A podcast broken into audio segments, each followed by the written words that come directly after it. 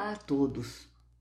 Ao encerrar o mês de setembro, eu quero ressaltar que a Associação Internacional para a Prevenção ao Suicídio, endossada pela Organização Mundial da Saúde, a OMS, institucionalizou no dia 10 de setembro eh, o Dia Mundial de Prevenção ao Suicídio. Eh, e temos aqui no Brasil o CVV, o Centro de Valorização da Vida, que tem um atendimento de acolhimento e escuta na prevenção ao suicídio. A informação e conversa lá no seu site cvv.org.br ou pelo número que pode ser discado em todo o território nacional 188. Anotem, 188. Nesse episódio, eu faço um pouquinho diferente, eu trago um texto da AB EPS, Associação Brasileira de Estudos e Prevenção ao Suicídio. É, é, um, é um texto sobre dia 10 de, de setembro. Esse material foi retirado lá do site da associação, que é o AB de Brasil, né? abeps.org.br. No meu site tem toda a indicação de acesso a eles. A BPS PS e o 10 de setembro. O mês de setembro é sempre relacionado aqui no Brasil com a chegada da primavera, a estação onde ocorre o reflorescimento.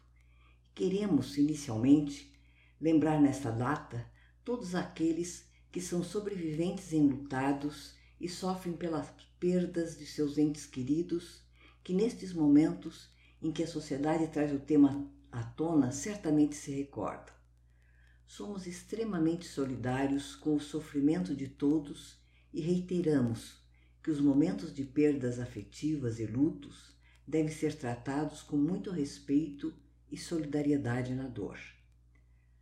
A BEPS destaca o dia 10 de setembro, o Dia Mundial da Prevenção do Suicídio, lançado pela International Association for Suicide Prevention, IASP, em parceria com a Organização Mundial da Saúde, OMS, este ano com o tema Criando Esperança através da Ação. A IASP, a qual somos institucionalmente associados, é dedicada à prevenção do suicídio e do comportamento suicida e a aliviar seus efeitos.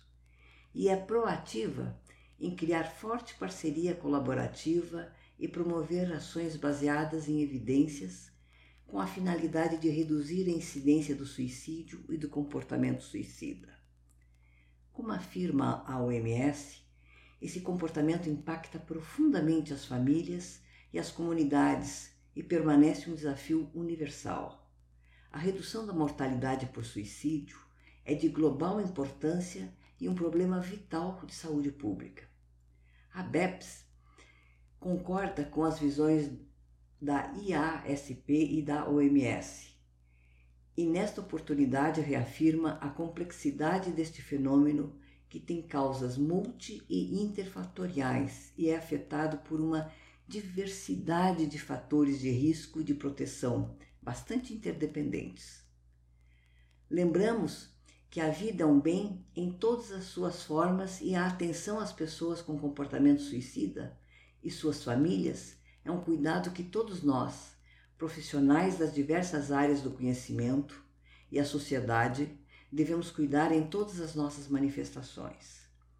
Frisamos a necessidade de que as políticas públicas, nas mais diversas áreas e conectadas saúde, educação, segurança, seguridade social promovam saúde integral a todos os cidadãos independente da faixa etária, raça, credo, gênero ou qualquer outra diversidade, promovendo respeito, dignidade e favorecendo um mundo mais habitável e colaborativo em prol da vida.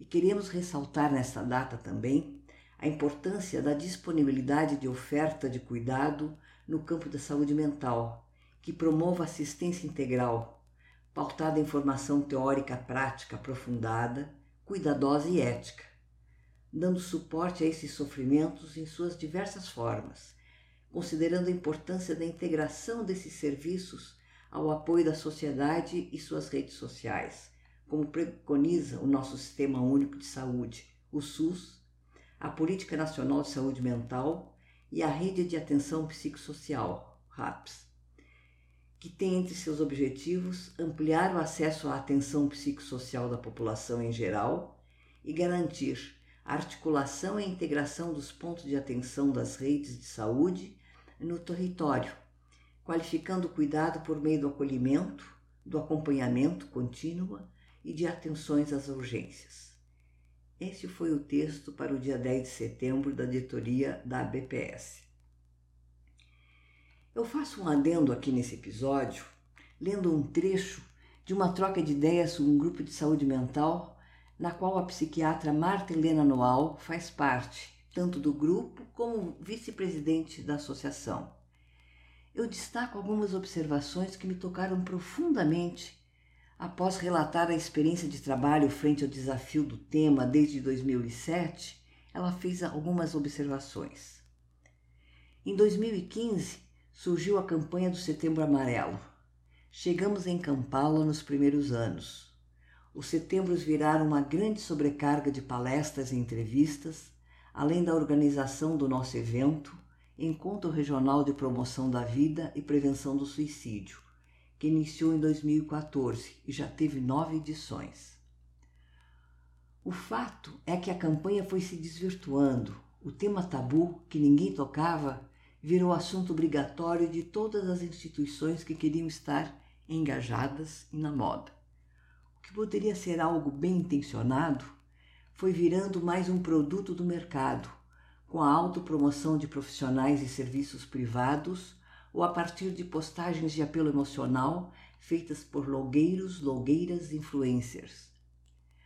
Nos últimos anos, a BPS e muitos de nós que trabalhamos com o assunto percebemos que o enfoque da campanha não ia bem os setembros são cruéis para as famílias enlutadas, insalubres para os profissionais sérios e infrutíferos para a sociedade.